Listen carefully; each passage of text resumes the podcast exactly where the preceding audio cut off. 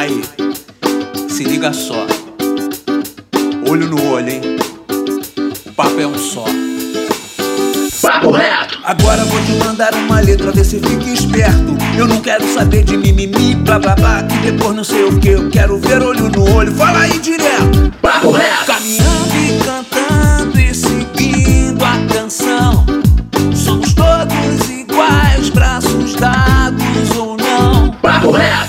Olá! Minha querida e meu querido, meu consagrado e minha consagrada, você, garoto, garota, que ouve esse programa maravilhoso promovido pelo Instituto Reação, Papo Reto, porque você sabe aqui, cara, aqui não tem dois papos, aqui não tem papo torto, cara, aqui tem papo reto! Nosso maravilhoso podcast. E nesse podcast, nós vamos abordar o seguinte tema: educação financeira.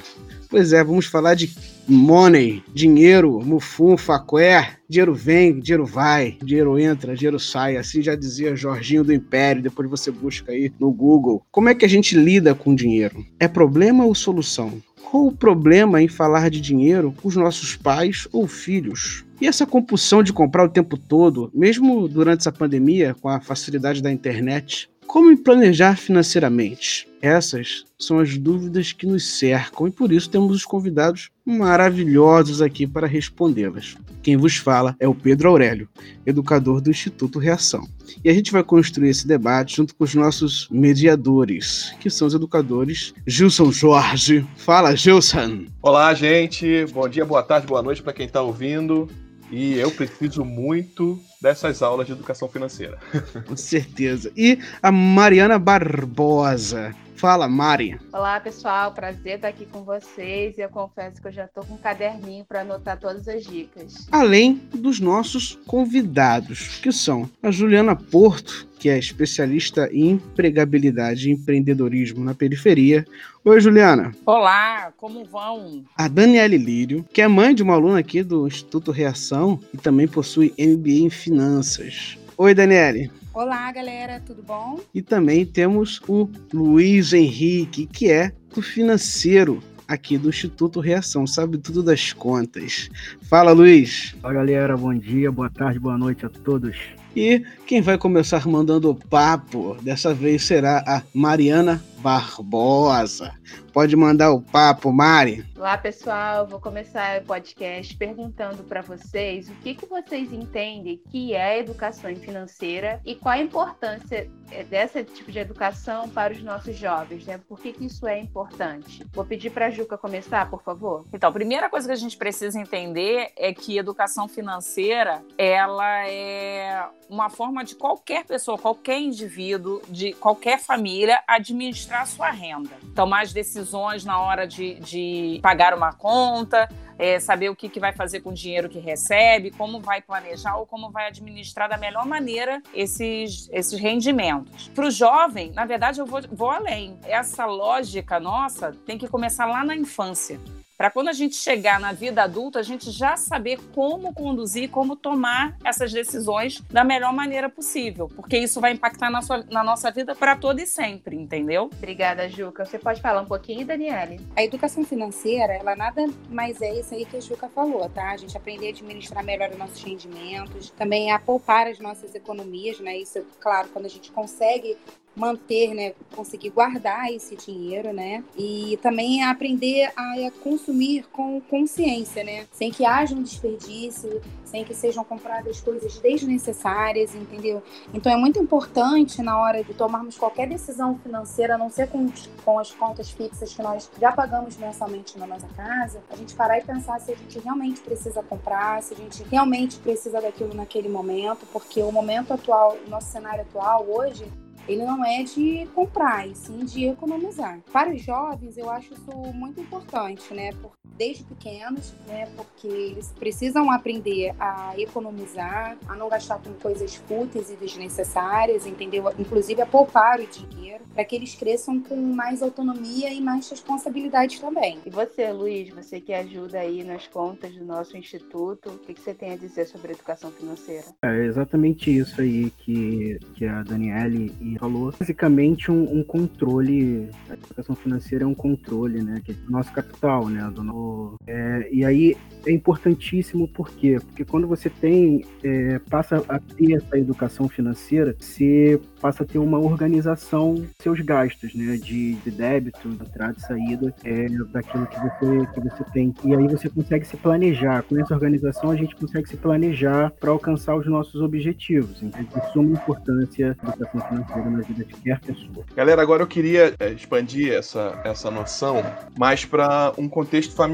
né? Porque a educação financeira é, ela é importante também dentro desse aspecto da economia familiar. E eu queria saber como é que é essa questão com os filhos, né? E aí a gente está falando de, de, administrar uma casa, né? Para quem tem filhos pequenos, enfim. É, e também com os filhos maiores, com os filhos adolescentes, né? Como é que a gente lida essa questão da educação financeira com as famílias? Vou começar com a Daniele, que é mãe de aluno, né? E aí ela pode dar uma perspectiva pra gente. Então, né, aqui em casa a gente já ensina eles desde pequeno, né? Eu sou administradora, né? E também possuo um MBA em finanças, né? Então, assim, é, digamos que eu fico muito controlada aqui com dinheiro, com tudo, né? Hoje eu controlo aqui as minhas finanças do meu trabalho, controlo também as finanças do meu marido, porque ele às vezes não sabe com, o que priorizar, né? Então, eu sou muito controlada, né?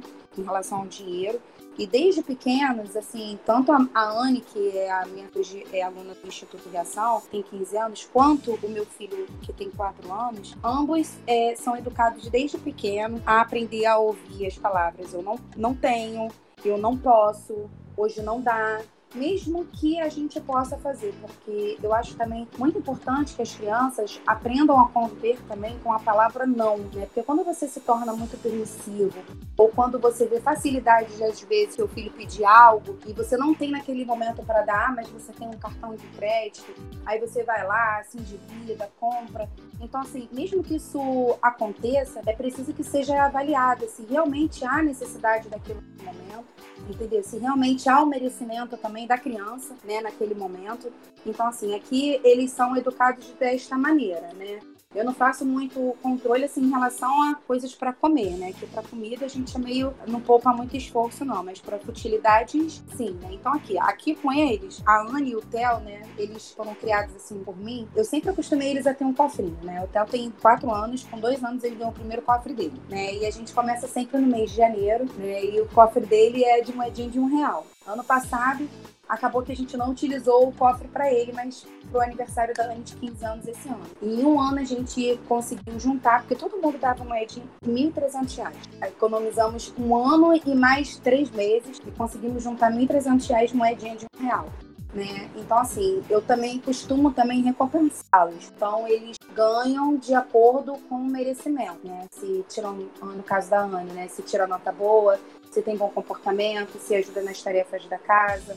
No caso do Theo, isso não faz muita malcriação. Ele aprende também a guardar os brinquedos. Então, assim, a gente vai dando de acordo com o merecimento, de acordo também com as nossas possibilidades. Eu acho muito importante as crianças, desde pequenas, serem conduzidas dessa maneira, para que eles aprendam a se controlar financeiramente, aprendam a valorizar o dinheiro, não monetariamente, mas sim pelo que nós podemos fazer com o dinheiro, né? E o suor que muitas das vezes nós pais né, o sacrifício que a gente faz para poder ganhar aquele dinheiro no final do mês. Eu também ensino muito eles a que não pode usar o genro, entendeu? Para que eles não se sintam frustrados e aprendam a conviver com a dificuldade dos dias que realmente a gente não pode comprar alguma. E também para que eles aprendam a ter responsabilidade na vida, né? Cresçam e se tornem adultos que saibam se planejar, saibam se organizar financeiramente, entendeu? A Anne, então, que tem 15 anos, eu já participo ela de muitas coisas dentro da casa, te falou que tem uma com luz, então peço para economizar, não deixar a luz acesa, pica aberta,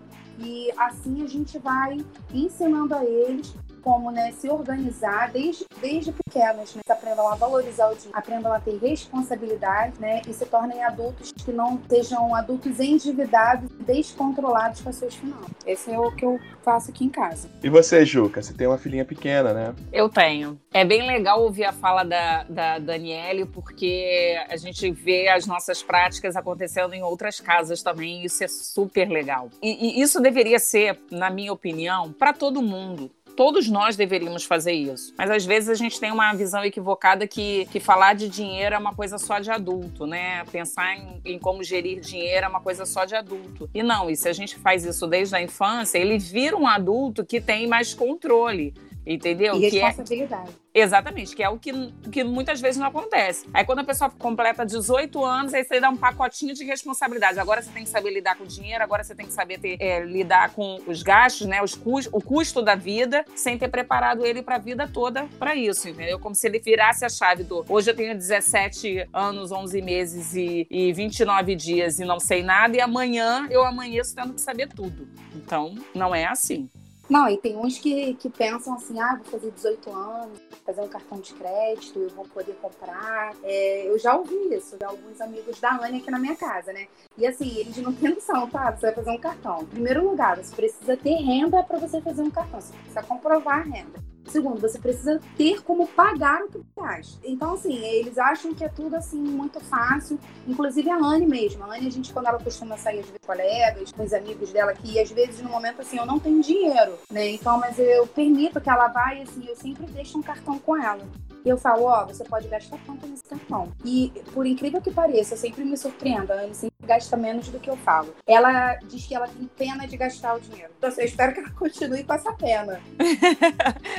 E é legal, Dani, Dani é, que, que falou isso, porque você falou uma coisa muito interessante. Você, por exemplo, tem dois, então você já tem que dividir, eles já têm que entender o que é dividir. Eu tenho uma só. Então, a, eu tenho que me policiar, porque tudo. Claro, quem é que não quer agradar seu filho?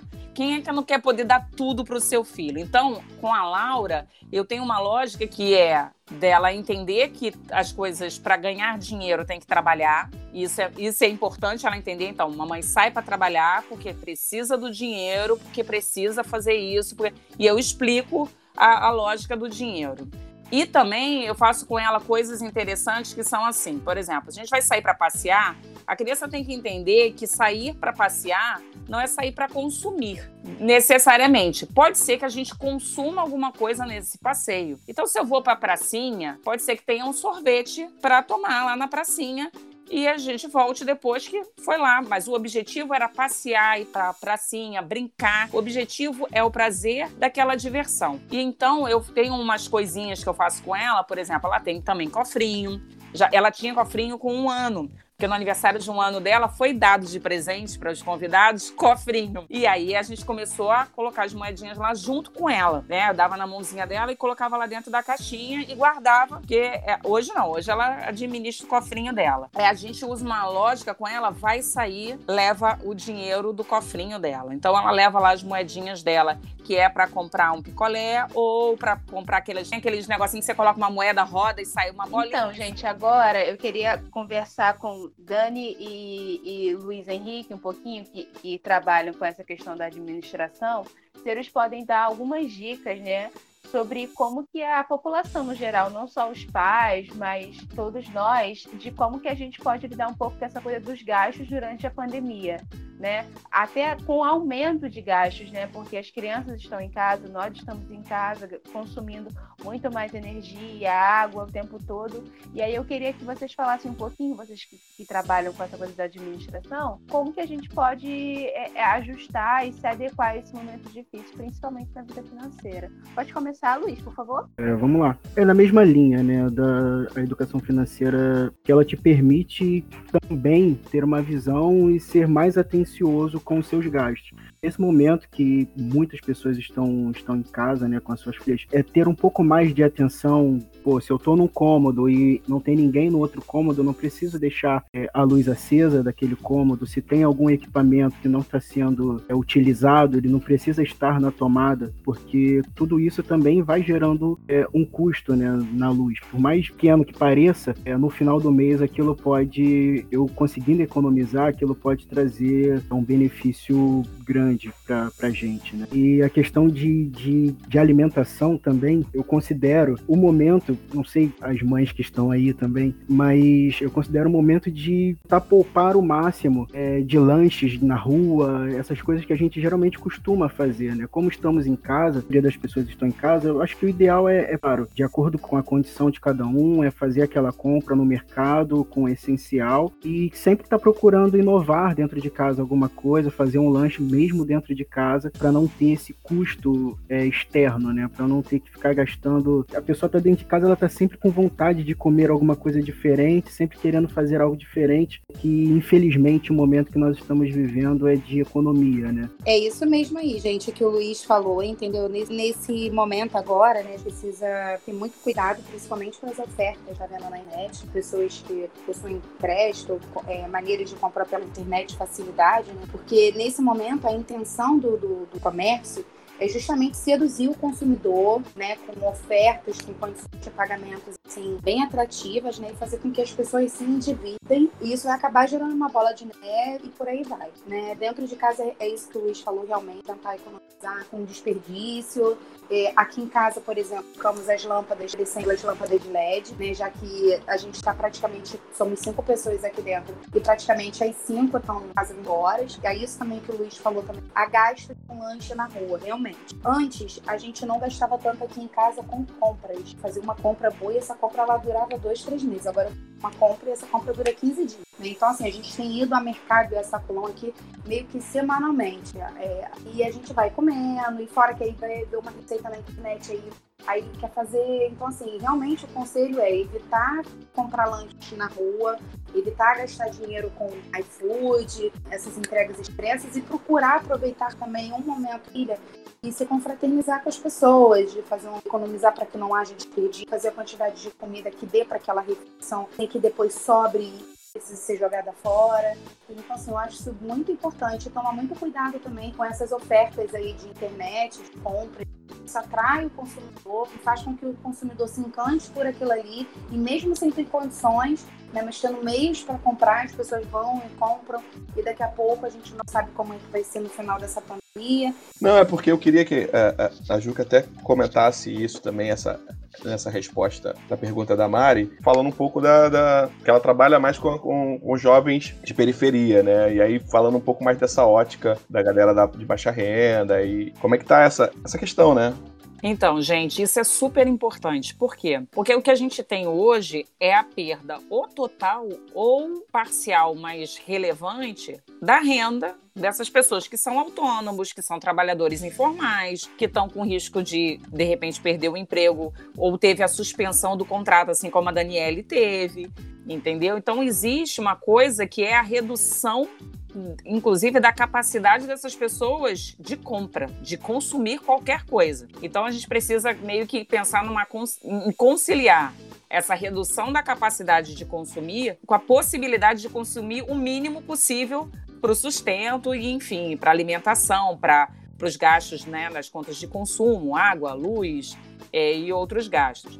E tem coisas importantes que eu sempre falo para os jovens que é, esse é o momento de readequação. É um cuidado de como usar o dinheiro agora e é uma mudança desse comportamento para a vida. Então, pequenas coisas como assim, tá numa casa, às vezes tem duas televisões, as duas televisões estão no mesmo canal, porque não tá todo mundo junto no mesmo ambiente para ver essa televisão e desligar a televisão e a luz de repente do outro ambiente, porque isso é uma forma de economizar, entendeu? Então, é, é, pensar que essa família que está com, com, a renda restrita tem que ter muita criatividade de como vai fazer as compras do mês, né? E como que vai usar é, é, é o dinheiro para pagar as, comp as compras que são de fato necessárias ao invés de, de repente, consumir uma coisa que ela não vai usar agora, vai usar daqui a alguns meses e que depois não vai ter o dinheiro para o que de fato é importante, entendeu? Até com essa gestão do auxílio emergencial e. Exa Principalmente isso, porque tem muitas famílias que ainda não receberam, ou famílias que receberam e ficam pensando: o que, que eu faço? Eu pago uma conta ou eu compro comida?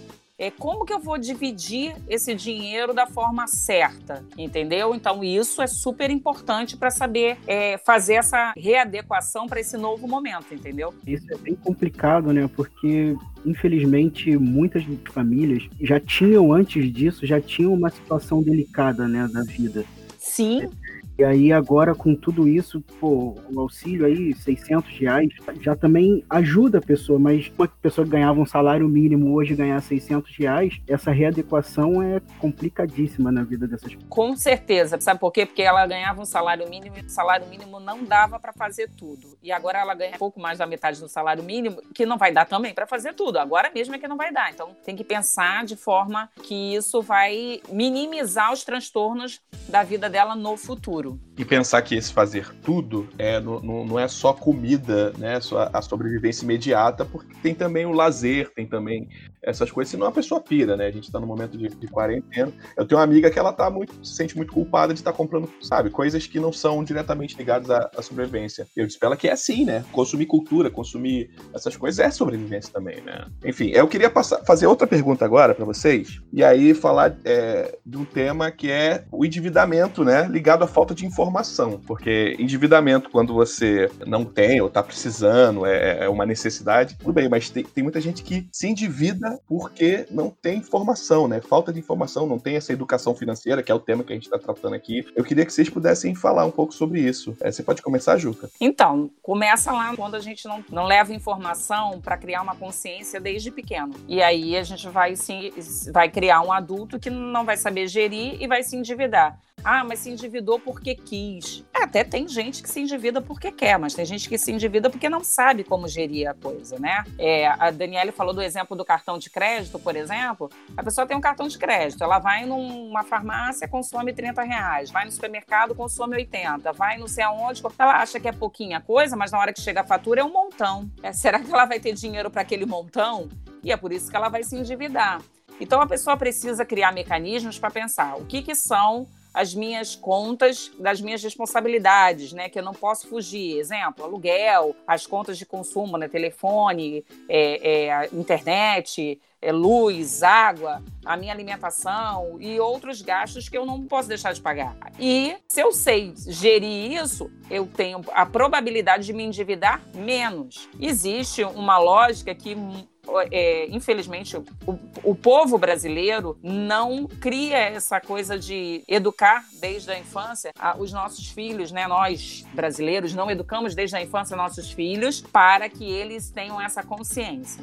Então, para diminuir né, é, os impactos do endividamento, é você ter mecanismos para você controlar esse dinheiro. Então, ou usar um caderninho para anotar. Quando a gente começou, a Mariana falou: já estou com o meu caderninho aqui para anotar. Anota. Foi lá, comprou 50 reais, parcelou em duas vezes. Coloca lá no mês tal 25, no mês tal 25. Porque se eu não tenho esse controle, eu vou esquecer que lá na frente eu tenho isso para pagar, entendeu? Então, se a gente cria essa lógica de ter um controle do que está gastando, a probabilidade da gente se endividar é bem menor. E a gente tem que pensar que tem um endividamento, que aí eu vou falar do público que eu trabalho diretamente, que é eu recebo já menos do que eu vou ter para pagar para sobreviver. Não estou falando nem de tudo que eu concordo que o Gilson falou, lazer, de consumir cultura, de consumir é, é, divertimento, né? Tudo isso é importante, principalmente para nossa saúde mental. Mas é, tem gente que o que recebe não fecha as contas no mês. Então ela tem que pensar como que ela vai fazer para então diminuir o consumo daquela luz, para poder ela vir menos naquele mês seguinte, o consumo daquela água, daquela torneira do banho ou qualquer coisa assim, para ela vir reduzida no mês seguinte, porque isso também vai me levar ao endividamento. Isso eu concordo com você, Juca, porque assim, né, eu vou dar exemplo aqui, a mãe do meu pai, minha avó, né, ela era analfabeta, ela não sabia ler nem escrever, mas ela sabia fazer conta. É, o meu avô, ele era taxista, o dinheiro era ele, ele dava para ela guardar, ela conseguia juntar aquele dinheiro ela conseguia pagar as contas da casinha deles o que ele, o que, o que era prioridade, ali ela viu o que sobrava, mas ela tinha uma característica pessoal dela que era controlar, ser controlada. Então, assim, isso também vai além da capacidade intelectual da pessoa. Isso também é uma característica do indivíduo também, a pessoa que tem um certo controle sobre o que, que gasta, o que compra, e o que recebe, né? E as pessoas que são compulsivas, que compram, compram além do que devem, gastam mais do que ganham. É, eu não posso dizer que assim, ah, isso nunca aconteceu comigo. Não, isso já aconteceu. E hoje em dia, com mesmo com todo o planejamento que eu tenho de planilha de Excel, gasto financeiro, de cálculo, disso tudo, é, com esse momento né, emergencial que a gente está vivendo, isso acabou saindo do controle, é claro, né? Porque a gente foi pego de surpresa, assim. É, de repente eu chego e recebo uma informação, ó, você vai trabalhar home office ó, não, agora você seu contrato vai ser suspenso e você vai ter redução de 70% do seu salário. Aí, beleza, porque eu faço parte de uma sociedade, uma empresa que não existe mais. E o que que acontece? Eu não tenho direito ao ajuda do governo. Então você vai e toma uma paulada na cabeça e você pensa assim, pronto, e agora? O que que eu tenho que fazer? Então, eu como pessoa, né, e também como profissional nessa área, eu comecei a priorizar. Ó, isso aqui eu vou parcelar mesmo que com juros, mas pelo menos eu não vou me endividar e não vou deixar virar uma bola de neve. Isso aqui eu não vou mais poder comprar. Isso aqui eu vou precisar cancelar nesse momento para um outro momento reativar, porque agora eu não posso pagar. Então, assim, isso tudo é uma questão também é, da pessoa aprender a se adequar a esse momento que a gente está vivendo, né? Porque isso é uma coisa assim em âmbito mundial, né? Não tá não é só a mim, é você, é no Brasil, é mundialmente que está acontecendo. Né? Então, assim, a gente precisa priorizar hoje o quê? Os nossos custos fixos. Né, que são gastos com internet, que hoje em dia é essencial para todos, telefone, eu já cortei o telefone aqui de casa que a gente não usava. A gente procura, ah, vai fazer uma refeição, eu tenho espaço aqui externo que é coberto e tal. Então, assim, eu vou ter uma mesa ali fora. Pronto, já economizo o espaço de dentro de casa, que é com luz, que é com ventilador ligado. Então, assim, a gente precisa procurar meios alternativas da gente sobreviver a essa crise. Essa é a realidade. Então, gente, a gente está encerrando o nosso podcast. Queria agradecer a presença de vocês, vocês foram muito importantes. E a gente gostaria de encerrar pedindo que cada um de vocês, lembrando que esse podcast, né, ele é direcionado para os nossos alunos. Os nossos alunos, eles têm entre 14 até 18, 19 anos. E para além desse momento de pandemia, né, a gente acredita que existem práticas que elas devem ser mantidas para que a gente tenha uma, né, uma educação financeira, para que possa se organizar de forma permanente ao longo da vida.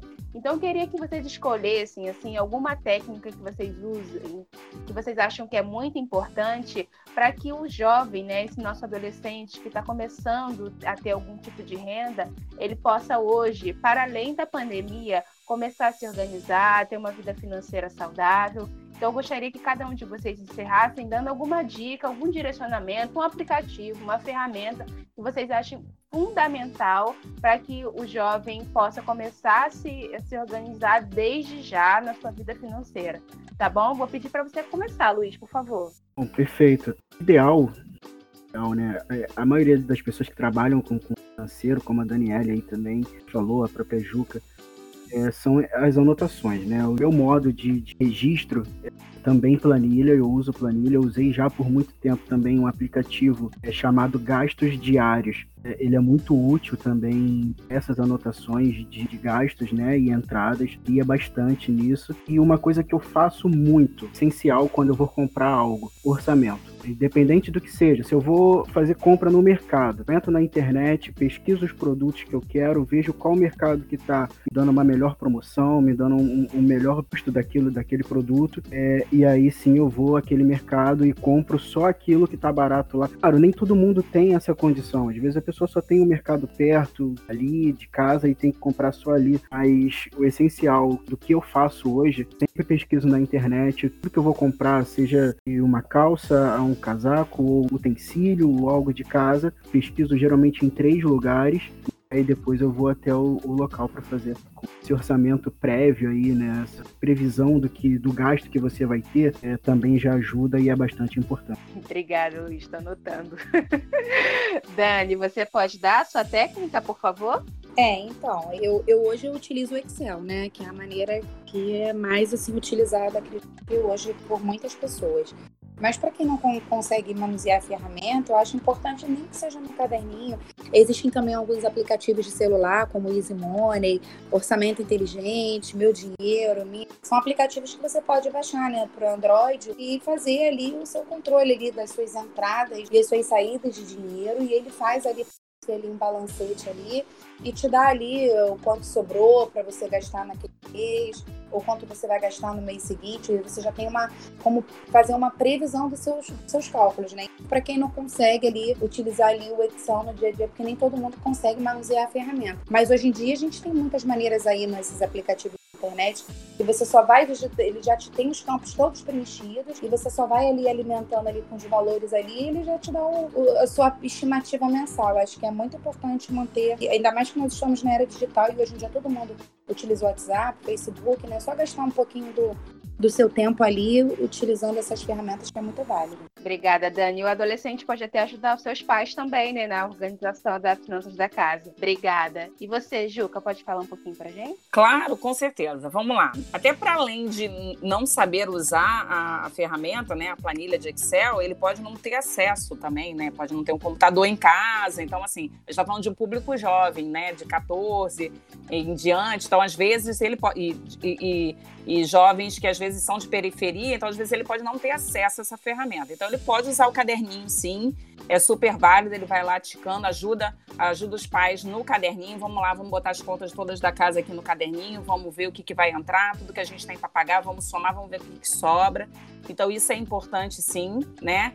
Tem aplicativos, às vezes o jovem tem acesso, né, a, a a tecnologia, tem vários aplicativos, vocês falaram aí vários, tem guia de bolsa, tem aplicativos que são super fáceis de manusear e que são super é, intuitivos, então eles vão colocando ali as informações, o aplicativo vai ajudando. E tem, tem uma dica que você falou assim, dá uma dica para o jovem fazer. Então tem a dica que eu dou quando eu falo sobre planejamento de vida. Dentro de planejamento de vida a gente fala sobre a parte financeira de planejar a vida, né? Então tem a, a eu chamo da caixa dos desejos ou dos sonhos, né? É aquele jovem criar ali, que eu, quando o Luiz estava falando, ah, eu preciso comprar às vezes uma calça ou um casaco. Às vezes ele cria o sonho assim, ah, eu quero comprar, sei lá, um celular. Então ele coloca ali naquela caixinha, aquela caixinha ali é o dinheirinho pro celular. E eu vou botando o dinheirinho dentro ali para eu poder é, guardar esse dinheiro para quando chegar na hora de comprar, eu comprar. E durante esse processo de eu estar guardando esse dinheirinho, o que, que eu faço? Eu vou pesquisando em diversos lugares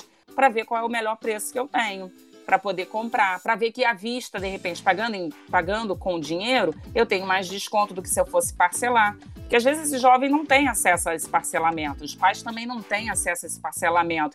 Então ele precisa já ter o dinheiro. E aí até saber fazer o poder da barganha, né? Se eu estou pagando em dinheiro e à vista, eu posso é, consumir um, um um produto com um desconto maior. Então essas são as dicas mesmo para a vida, né? Dos nossos jovens. E se ele começa a fazer isso com 14, 15, ele vai fazer isso com 40, ele vai fazer isso com 50, ele vai fazer isso com 60, entendeu?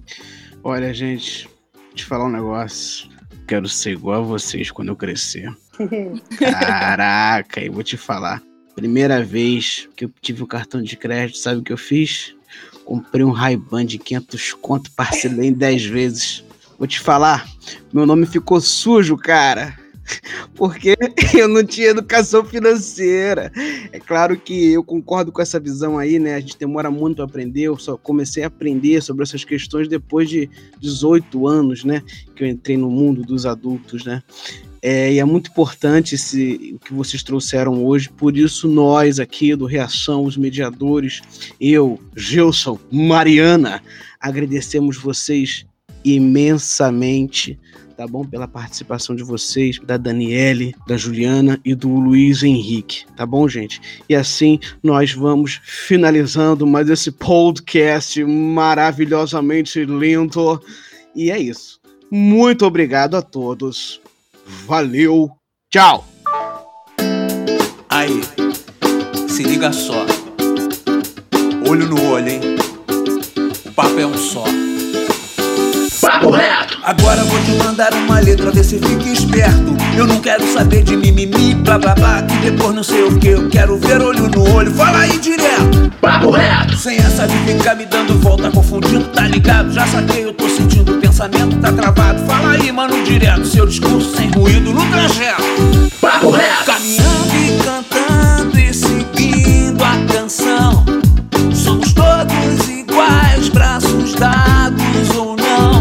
Well,